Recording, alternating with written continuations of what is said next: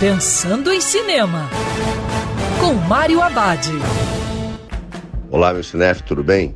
Já no circuito extravagante Babilônia, novo filme do diretor Damien Chazelle. A história é um conto de ambições e excessos, escândalos que apresenta a ascensão e queda de vários personagens durante uma era de loucuras e depravação no início de Hollywood.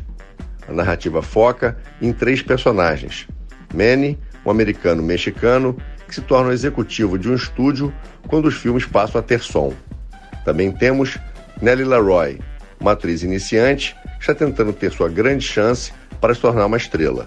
O terceiro é Jack Conrad, uma superestrela que não consegue se levantar da cama sem antes tomar uma boa dose de álcool.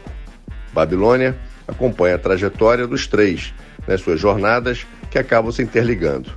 Ao mesmo tempo, a trama apresenta outras histórias de uma indústria exagerada e decadente durante uma das suas eras mais voláteis. Não é um filme fácil, mas repleto de qualidades. Lembrando que cinema é para ser visto dentro do cinema. Quer ouvir essa coluna novamente? É só procurar nas plataformas de streaming de áudio.